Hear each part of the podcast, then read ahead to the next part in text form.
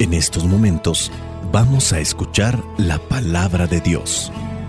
Dispón tu corazón para que el mensaje llegue hasta lo más profundo de tu ser.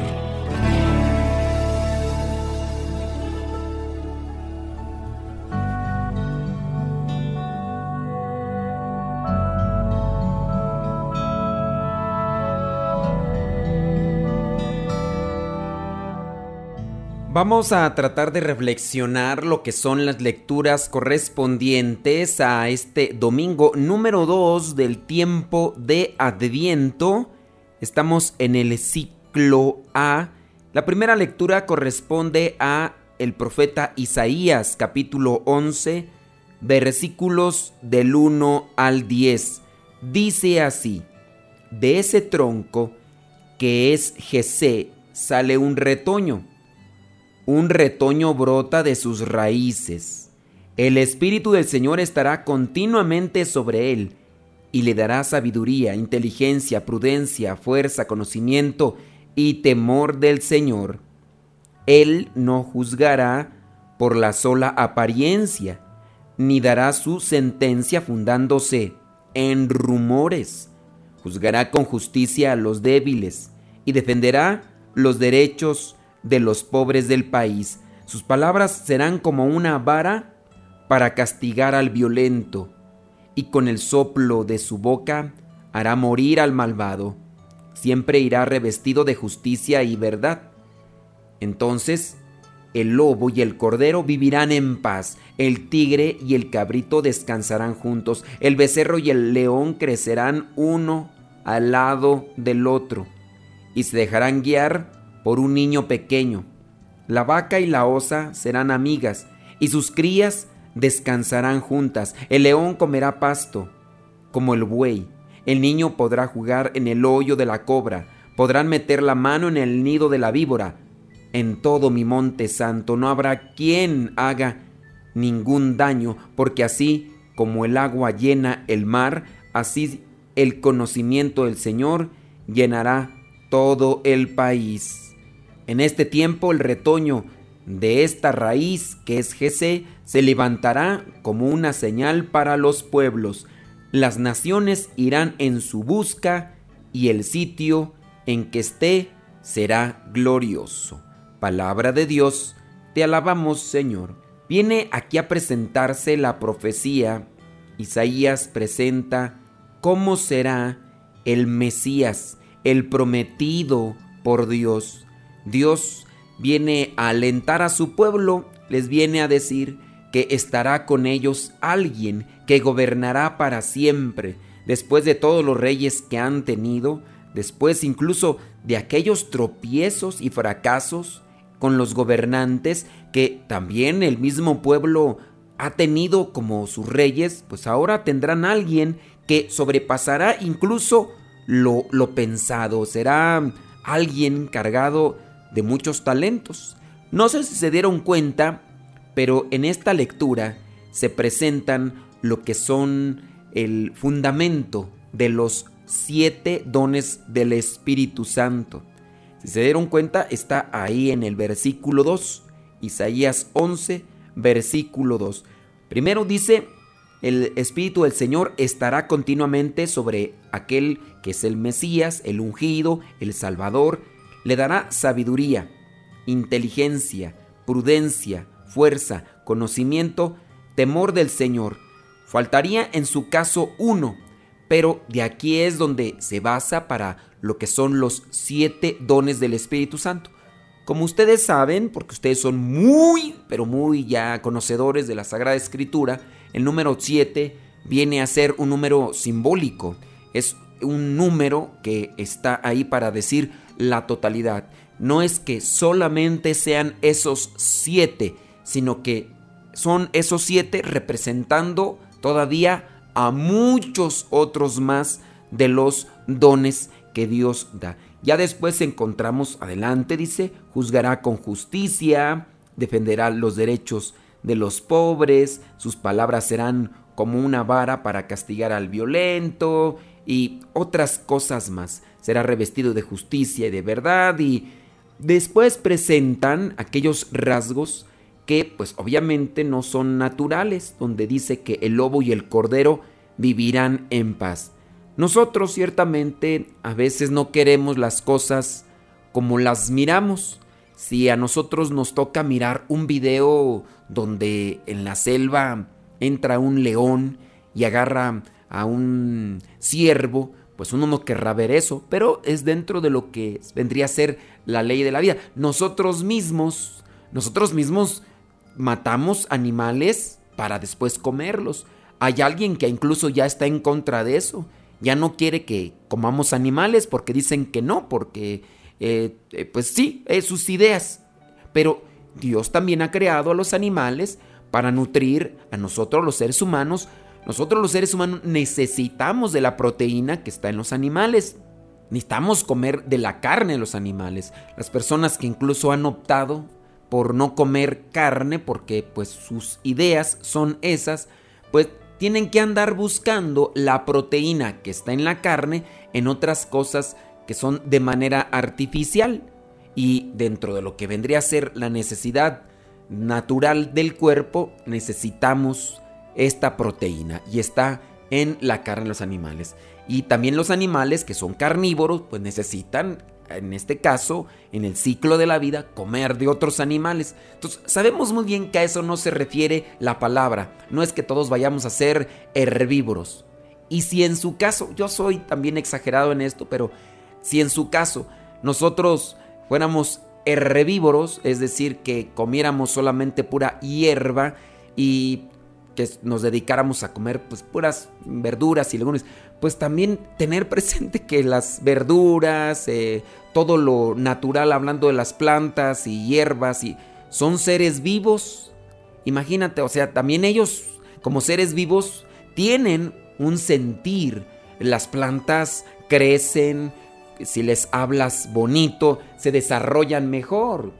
Eh, en el caso cuando el que está cortando el césped, el pasto, pues ese aroma que que se siente, que se huele cuando la persona está cortando pasto, dicen los estudiosos de estas cosas que eso es porque están eh, gritando, están el, el césped desprende ese aroma y ese aroma es un grito de auxilio, de ayúdenme. Y, y, la verdad es que sí, o sea, también las plantas vendrían a ser seres vivos que tienen su sentir. Entonces, decir, ¿sabes qué? Pues yo ya no voy a ser carnívoro, pero a ser eh, voy a ser vegetariano, o en su caso extremo, ya no es vegetariano, ¿verdad? Ya cruzan la línea y se van a la postura de yo ya voy a ser vegano. Y ahí dentro de lo que vendría a ser vegano, ya encontramos ideologías y posturas y muchos de estos veganos que están en contra de la matanza de animales para el consumo humano. Estos veganos pues están a favor del aborto. O sea, no quieren que maten a los animales para el consumo, pero que sí se aborte. O sea, ya ahí encontramos cosas muy eh, distorsionadas y mafufadas. Pero obviamente no todos los veganos tienen esas ideologías, tienen esas posturas. Pero retomemos más bien la lectura para no desviarnos de estas cuestiones. Esto vendrá a acompañar al ungido de Dios el Salvador, el defensor. Dios promete a alguien que estará con estas características. Y analizándolas, pues obviamente se habla de una persona, eh, vamos a utilizar el término, superdotada. Hay personas que se pueden portar así, pero esta sobresale de todas las demás. Es el Hijo de Dios el que vendrá a tener estas características. Estamos en tiempo de adviento, estamos esperando la llegada del Salvador no porque venga cada año a visitarnos, sino esta es una renovación de ese compromiso que tenemos con Dios. Recordar que Él se hace presente en nuestras vidas y que hay que nuevamente reiniciar esos compromisos. De ahí que dentro del año litúrgico en la iglesia es, llegamos al final de un ciclo, bueno, vamos a retornar y a renovar esas promesas iniciales de fidelidad al Señor, de entrega al Señor y por lo tanto vamos a recordar nuevamente su nacimiento. Así comienza el año litúrgico preparándonos para la llegada del Salvador. Y tiene estas características que hemos mencionado, pero que a su vez nosotros, como hijos de Dios, como hermanos que somos en Cristo, también debemos de adoptarlas, debemos de vivirlas y que eso es lo que nos hace falta. La sociedad cada vez más va a pique porque no vivimos esto. Si viviéramos estas características, el mundo fuera otro, las familias fueran otras, pero no, cada día estamos cayendo más, estamos denigrándonos más y estamos apartándonos de Dios. Nos estamos apartando de Dios y al estarnos apartando de Dios, aquí viene este conflicto. Vayamos ahora a lo que vendría a ser la segunda lectura que nos propone la iglesia y estamos en la carta a los romanos capítulo 15 versículos del 4 al 9. Dice así, todo lo que antes se dijo en las escrituras se escribió para nuestra instrucción, para que con constancia y con el consuelo que de ellas recibimos, tengamos esperanza. Y Dios, que es quien da constancia y consuelo, los ayude a ustedes a vivir en armonía unos con otros, conforme al ejemplo de Cristo Jesús, para que todos juntos a una sola voz alaben al Dios y Padre de nuestro Señor Jesucristo. Y así pues, acéptense los unos a los otros, como también Cristo los aceptó a ustedes para gloria de Dios.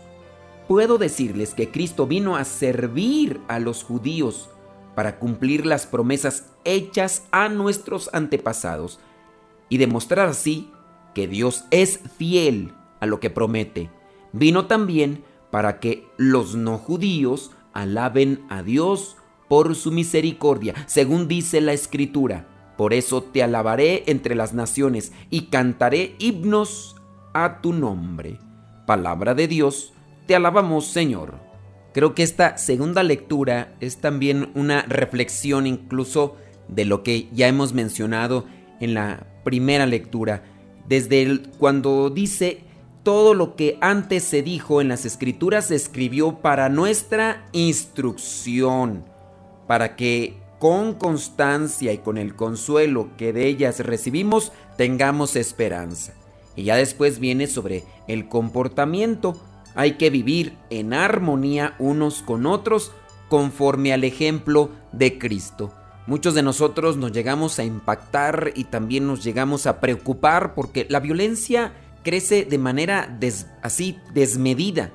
Apenas uno puede meterse al internet y ya encuentras videos de muchas personas que agreden, que agreden nada más porque tienen un enojo, tienen un sentimiento atorado y comienzan a maldecir, comienzan a ofender, comienzan a pisotear y no nos comportamos como hermanos, como hijos de Dios que somos. Entonces hay que tratar de vivir con armonía, dice aquí la lectura, para que todos juntos a una sola voz, dice, alabemos al Dios y Padre de nuestro Señor Jesucristo. Si hay diferencias, hay que tratar de arreglar esas diferencias, pero no tenemos por qué llegar a eh, gritar, a ofendernos, a, a la humillación, a querer destrozar la vida del otro, solamente porque mis gustos o mis ideas son diferentes. Pues hay que también presentar estas ideas a la luz de Cristo para ver si son convenientes, si son idóneas y son buenas para nosotros. Recomendable, pues, en este tiempo de Adviento, analizar cómo nos encontramos en relación con los otros, con los demás, con la familia. Habrá alguien que en estos días de diciembre, mientras están conviviendo con la familia, con hermanos, con tíos, con sobrinos, quizá a lo mejor ya cuando lleguen los momentos de las cenas, el día 24 en la noche o el día del año nuevo, a lo mejor habrá personas que no pueden hacer eso con su familia porque se encuentran distanciados, porque se encuentran enojados por alguna cuestión material o alguna cuestión de ideas, e incluso puede ser que hasta entre los mismos hermanos no se hablen por esas situaciones que se han dado, el trabajo, lo que tú quieras, pero que tengan años sin hablarse, sin dirigirse la palabra y que todavía incluso sigan inyectando veneno con los familiares que tienen, diciéndole a lo mejor a sus hijos sobre la situación que se dio y, y por la cual no se acercan como tal, exagerándoles, a lo mejor poniéndose como víctimas para que eh, sus familiares no los juzguen, sino más bien presentar al otro como si fuera el verdugo, como si fuera la persona culpable de esa separación. Nosotros debemos de tener cuidado y buscar incluso estos momentos para que cuando nuestro corazón se ablanda, porque hay algo, ¿no? Que en el ambiente y sin duda es la presencia del amor, de la caridad, las mismas lucecitas, la misma musiquita que se llega a escuchar en algunas estaciones de radio con respecto al tiempo de Navidad ya cercano, pues comienza como que a ablandar los sentimientos y a lo mejor muchos de nosotros cuando a veces estamos lejos de nuestra familia de sangre, llegamos a recordar con mucha añoranza cuando estábamos pequeños y nos tocaba vivir en armonía, disfrutar quizá a lo mejor aquellas cosas que comíamos y nos da tristeza y nos da dolor y, y hay veces que no se puede. Sin duda habrá personas, por ejemplo, viviendo en Estados Unidos que no pueden acercarse con su familia de sangre por cuestiones migratorias y pues eso les lleve a tener ese sentimiento. Pero pues ahora ya existen lo que son los medios, de comunicación muy actualizados para videollamadas y cosas así que, que dan un poco de acercamiento. Pero todavía es más triste cuando teniendo la oportunidad de estar cercanos físicamente, hay un distanciamiento del corazón. Vivamos como Cristo nos enseñó, vivamos con Cristo en nuestros corazones, que todo lo pongamos siempre en la balanza y busquemos el equilibrio cristiano sin exagerar, sin querer ser jueces y, o querer ser las personas que siempre queremos ganar en cualquier situación. La justicia, el amor y la caridad. Jesucristo vino para reconciliar a los hombres, para unirnos con Dios y enseñarnos ese camino que nos lleva a su presencia. Ojalá y que aprendamos y que veamos también en esta lectura lo que vendría a ser el parámetro para comportarnos como hijos de Dios. Quizá también igual puede venir a ti el pensamiento, no, pues yo, siempre pongo de mi parte, pero de la otra parte no hay ni siquiera un poquito de, de, de posibilidad, de apertura. Está bien, pero haz lo que te toca, disponte para vivir como nos enseña la palabra, como nos enseñó Cristo. Si de la otra parte no hay flexibilidad, no hay ni siquiera esa apertura, bueno, esa es la otra parte. Haz lo que te toca y no busques justificarte. Si tú pones a Dios en tu corazón, las cosas pueden fluir poco a poco y puede ser que en algún momento llegue esa situación. No hay que esperar a situaciones límite de la vida para tener que reconciliarnos. Y así hay algunos que llegan a esas situaciones límite y dolorosas de la vida y ni así se reconcilian. Pero bueno, cada quien va cargando eh, en su corazón las tristezas y las alegrías. Si nuestras tristezas son muchas, el dolor sin duda será también desgastante. Vamos a lo que es el Evangelio que nos presenta la iglesia el día de hoy. Corresponde a Mateo capítulo 3 versículos del 1 al 12. Dice así, por aquel tiempo se presentó Juan el Bautista en el desierto de Judea en su proclamación decía, vuélvanse a Dios, porque el reino de los cielos está cerca. El reino de los cielos está cerca. Acuérdense de esta expresión. Volverse a Dios significa conversión. Necesitamos considerar esto en nosotros. La conversión. Convertirnos a quién? A Dios, para que nuestra vida sea mejor. Dice, Juan era aquel de quien Dios había dicho por medio del profeta Isaías. Una voz grita en el desierto, preparen el camino del Señor, ábrale un camino recto. La ropa de Juan estaba hecha de pelo de camello y se la sujetaba al cuerpo con un cinturón de cuero.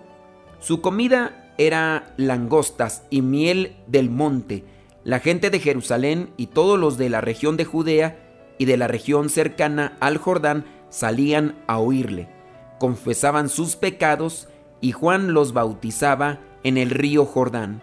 Pero cuando Juan vio que muchos fariseos y saduceos iban a que los bautizara, les dijo, raza de víboras, ¿quién les ha dicho a ustedes que van a librarse del terrible castigo que se acerca? Pórtense de tal modo que se vea claramente que se han vuelto al Señor y no presuman diciéndose a sí mismos, nosotros somos descendientes de Abraham, porque les aseguro que incluso a estas piedras Dios puede convertirlas en descendientes de Abraham.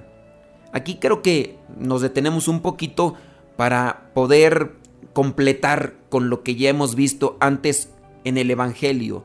En otro momento, el Evangelio Jesucristo dice, no todo el que diga Señor, Señor entrará en el reino de los cielos. Aquí Juan el Bautista les está reprochando a estos que son aquellos que presumen que son de la descendencia de Abraham, son de aquellos que tienen una promesa. Pues sí, la promesa ahí está, pero también nuestro comportamiento viene a ser sin duda sustancial. La promesa está, ustedes van a ser merecedores de esto, pero si nosotros mismos no cumplimos, no podemos obtener una promesa que también se tiene que trabajar, en la cual se tiene uno que esforzar. En el caso, cuando encontramos que Jesucristo ya pagó por nuestros pecados, eso no quiere decir entonces que nosotros tenemos que justificarlo y decir, ah, pues como Jesucristo ya pagó por nuestros pecados, pues yo le voy a dar rienda suelta a las pasiones desordenadas, buscando ese placer que ensucia el alma, porque pues ya Cristo pagó por mis pecados. No es válido. Cristo ya pagó por nuestros pecados, sí, pero nosotros tenemos también que esforzarnos. Juan está también llamando la atención a estos que pues andan presumiendo que son de la descendencia de Abraham, como sí, ya Dios prometió a Abraham y ustedes son descendientes de Abraham, pero como son hipócritas, como son falsos, como son deshonestos, ustedes, aunque tengan la promesa, si ustedes no se esfuerzan en cambiar, en convertirse, no alcanzarán la promesa que Dios hizo a Abraham y a sus descendientes. Sigo en el versículo 10. El hacha ya está lista para cortar los árboles de raíz. Todo árbol que no da buen fruto se corta y se echa al fuego. Los árboles que no dan buen fruto, nosotros somos de cepa buena, como también se dice en otra parte del Evangelio. Somos árboles buenos, pero si no damos buen fruto, pues también se corta y se echa al fuego. Esta es una referencia que ya encontramos a lo que vendría a ser el castigo del infierno. Dice en el versículo 11, yo en verdad los bautizo con agua para invitarlos a que se vuelvan a Dios, para que se conviertan, pero el que viene después de mí los bautizará con el Espíritu Santo y con el fuego. Él es más poderoso que yo, que ni siquiera merezco llevarle sus sandalias está hablando obviamente de Jesús, el Salvador. Y dice en el versículo 12 con el que termina este Evangelio, trae su pala en la mano y limpiará el trigo y lo separará de la paja, guardará su trigo en el granero, pero quemará la paja en un fuego que nunca se apagará. Allí encontramos que la paja podría ser aquella persona que no cumple, que no se convierte, que no trabaja para la salvación. Hablando del trigo, lo bueno, aquellas personas que entienden el mensaje, que se esfuerzan, que luchan, que trabajan, que si bien nosotros sabemos que tenemos debilidades, no, no nos andamos justificando, no nos andamos por ahí eh, escondiendo y tratando de encontrar solamente excusas, no yo ya entiendo que soy hijo de Dios y que ahora me toca a mí comportarme como tal. Aquí es donde tenemos que dejar trabajar al Espíritu Santo para que obre esos milagros en nosotros. Dice por ahí un sacerdote, si tú no pones tu casi nada, Dios no pone su casi todo. Sí, a nosotros nos toca poner un corazón, disposición, constancia y sobre todo humildad para que las promesas de Dios se cumplan y para que lo que Dios quiere que nosotros hagamos, lo hagamos con amor y caridad.